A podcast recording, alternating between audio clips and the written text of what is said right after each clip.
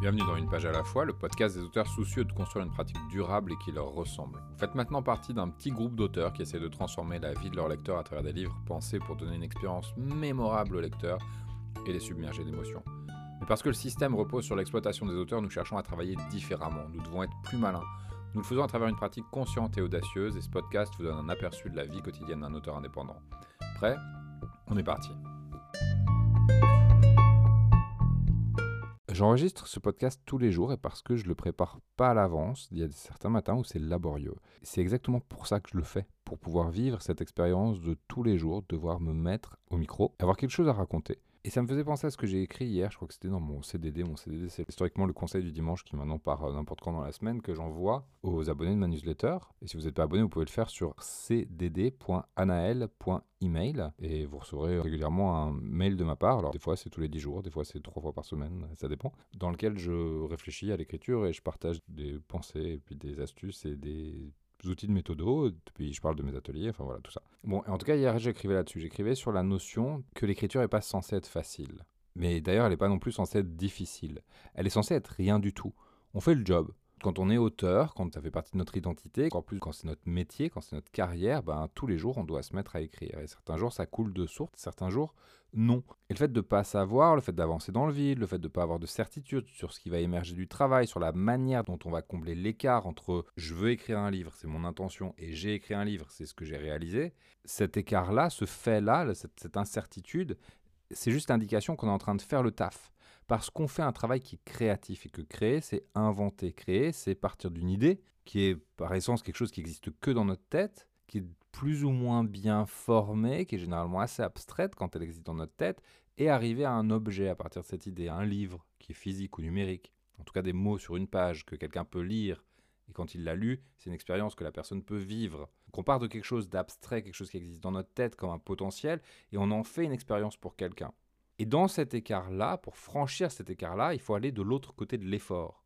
Et la mauvaise presse, l'effort dans notre culture des euh, overnight successes, comme on dit, euh, le, succès soudain, quoi.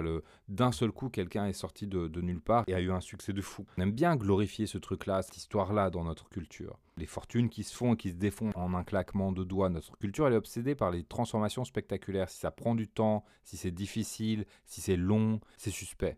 C'est le signe qu'on n'a pas de talent, qu'on n'est pas capable. Moi, je trouve ça complètement aberrant, particulièrement dans les domaines artistiques, où ça demande de la maturité, pas de l'âge, mais de la maturité d'expérience, que d'arriver à comprendre ce qu'on fait et à maîtriser un petit peu plus la matière. Et je dis juste un petit peu plus parce qu'on maîtrise jamais vraiment la matière, puisqu'on crée de toutes pièces. Et donc on travaille avec rien. Et quand on travaille avec rien, il n'y a rien à maîtriser. On peut juste se maîtriser soi, contrôler les process, apprendre à naviguer l'incertitude et l'inconnu à cause de cette culture-là de l'instantané, plus personne n'a vraiment envie d'apprendre. Alors je suis hyperbolique, évidemment, plus personne ne veut lutter. On se dit au premier revers du sort que ah c'est bon, c'est pas pour moi, je vais changer de voie.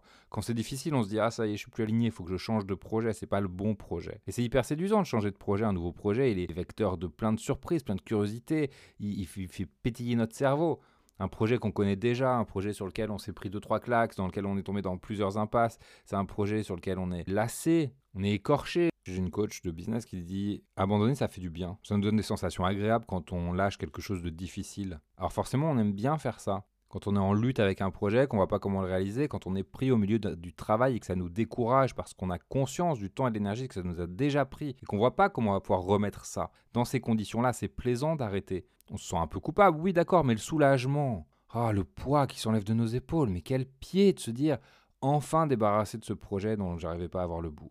Et c'est facile de confondre cette sensation de soulagement avec une sensation d'alignement, de se dire Ah bah ouais, c'était la bonne décision, je me sens vachement plus en phase avec moi-même maintenant que j'ai plus poids sur les épaules, maintenant que j'ai plus projet. Sauf que l'effort et la sensation de l'effort et la difficulté de l'effort, c'est pas la même chose que la difficulté ou la sensation d'être en décalage avec ses valeurs ou ses motivations essentielles, qui est le sens initial de cette notion d'alignement. Quand on dit je suis pas aligné, c'est quand on fait un truc qui est pas bon pour nous, qui est pas juste dans notre système de valeurs. L'effort, c'est pas pareil. L'effort, c'est le moyen, au contraire, d'incarner nos valeurs et de réaliser nos motivations, d'aller vers ce qui est important pour nous et de dépasser le fait que ce soit potentiellement quelque chose qu'on aimerait avoir et d'effectivement l'avoir. Quand on a envie d'écrire un livre, on part en se disant ah là là, qu'est-ce que j'aimerais avoir le livre entre les mains, parce que ce livre, il permet d'exprimer quelque chose de moi, quelque chose qui est important pour moi, quelque chose de juste, quelque chose qui sera, en plus, quand j'aurai travaillé, plaisant à vivre pour quelqu'un. Donc ça part d'une notion d'alignement. Quand un projet en cours de route, il, prend une déviation parce que on veut le faire, par exemple, on veut le rendre plus commercial, ou parce qu'on est tombé sur un partenaire, un éditeur ou, quelqu'un d'autre qui nous dit ah tu devrais mettre ça dedans mais que cette chose-là, en fait, c'est la vision de l'autre, c'est pas notre vision. Ben là, effectivement, on peut parler d'un problème d'alignement. Mais c'est pas la même chose que l'effort qu'il faut pour créer. Quand vous construisez une maison dans les bois, j'imagine une cabane qu'on construit tout seul, on va abattre le bois, puis on l'amène sur le chantier, on le taille pour en faire des planches, puis après on dresse les planches. Et bien à un moment donné, il va falloir traîner ces arbres jusqu'au chantier. C'est lourd, ça nous fait suer, littéralement. Ça brûle nos muscles, on n'en peut plus. Si vous décidez que l'effort que ça vous demande de traîner l'arbre, c'est le signe qu'il faut changer quelque chose, vous dites ah ça devrait pas être dur de traîner cet arbre. Franchement, c'est pas aligné. Allez, j'arrête. Et vous abandonnez le tronc comme ça au milieu de la forêt. Ouais, vous serez soulagé, vous vous sentirez léger. Waouh, il y a plus ce poids à tirer. Sauf que la maison, elle n'aura jamais lieu, elle sera jamais bâtie. La difficulté, c'est pas toujours le signe qu'il faut changer quelque chose à votre approche. Déjà, il y a des nuances de difficulté, il y a des saveurs différentes de difficulté. Souvent, la difficulté elle-même est l'approche. C'est dans la difficulté, c'est dans l'effort de faire quelque chose de difficile qu'on aboutit à quelque chose d'important. La difficulté, c'est l'action qui vous permettra d'arriver à destination. C'est en mobilisant vos ressources pour traverser la difficulté que vous réalisez le projet. C'est pas forcément facile à mettre en œuvre. Alors oui, écrire c'est difficile. Créer quelque chose de toute pièce, ça n'offre aucune garantie. Peut-être que vous n'y arriverez pas, peut-être que ce sera mauvais, Peut-être que même en y passant des mois et en faisant 15 versions, vous ne ferez pas un bon projet, c'est possible. Là, moi j'ai sur mon bureau juste à côté de moi, à ma droite ici, je le touche là en ce moment un livre que je traîne depuis 5 ans. Il est fini. Je l'ai repris, je l'ai relu, je l'ai restructuré, mais je le trouve pas publiable et j'arrive pas à savoir pourquoi. Je suis ravi de l'avoir écrit, c'était vraiment vraiment chouette. C'était pas facile, mais c'était vraiment chouette. Il y a des passages que j'adore et les passages que j'adore, je les aime vraiment d'amour. Mais la globalité de ce projet, la globalité, elle me pose problème. Il y a quelque chose qui n'est pas encore en place. Mais c'est juste un projet sur tous ceux que j'ai écrits dans ce laps de temps. En 5 ans, j'en ai écrit beaucoup plus. Et ça arrive d'avoir un projet qui marche pas. Ça veut juste dire qu'il est plus compliqué pour moi que les autres. Il n'est pas meilleur, il n'est pas plus complexe, il est juste, il y a quelque chose qui et qui est difficile pour moi à saisir. Peut-être c'est juste un projet qui m'était destiné, c'est pas un projet qui est destiné à être publié, c'est possible aussi. Mais ce que je veux dire en parlant de ça, c'est que l'effort c'est pas un problème, c'est que l'incertitude c'est pas un problème, c'est la méthode. On doit faire l'effort de se mettre à écrire même quand le contexte n'est pas idéal on est fatigué, il y a du bruit, on a un emploi du temps surchargé, on n'a vraiment pas l'envie, et eh ben on s'y met quand même.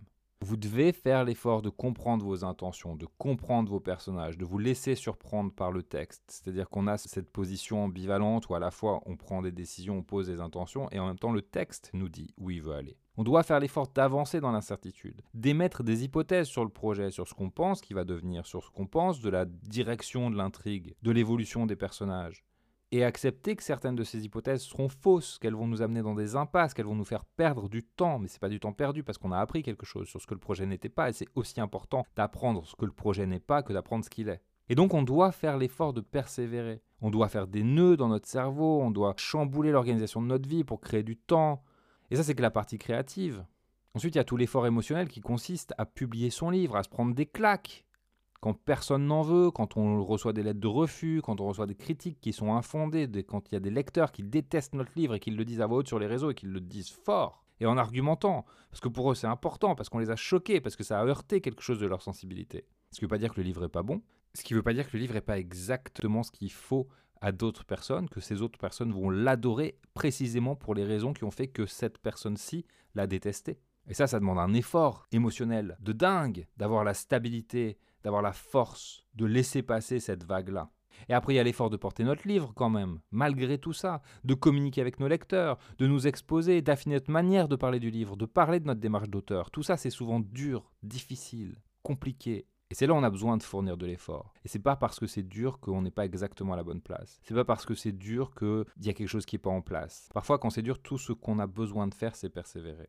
Et évidemment, il y a aussi des moments de grâce. C'est pas parce que c'est complexe, un projet d'écriture, que c'est toujours difficile. Il y a aussi des moments qui sont faciles, et ces moments faciles, ils sont pas plus suspects que les moments difficiles. Il y a des moments où tout s'enchaîne avec fluidité, avec aisance, il y a des relations magiques qui rendent tout facile, des collaborations qui sont formidables, fluides. Il y a des matins où les mots coulent de vous avec une évidence incroyable. Et ça, c'est des moments formidables, on les chérit évidemment, on en profite quand ils se présentent. Et c'est très bien s'il représente la majorité des sessions d'écriture. Il n'y a pas non plus de notion de ça doit être plus difficile que facile ou plus facile que difficile. Ce que je veux dire, c'est qu'il faut être neutre par rapport aux sensations que génère l'écriture. On comprend qu'il faut faire des efforts. Il y a des moments, ces efforts sont faciles à fournir et il y a des moments, ces efforts sont difficiles à fournir le fait que ce soit parfois plus agréable ou parfois plus désagréable à vivre, cette chose qu'est l'écriture, dans tout ce qu'elle porte, ça signifie pas que certains moments soient intrinsèquement meilleurs que d'autres. Il y a des jours avec, il y a des jours sans.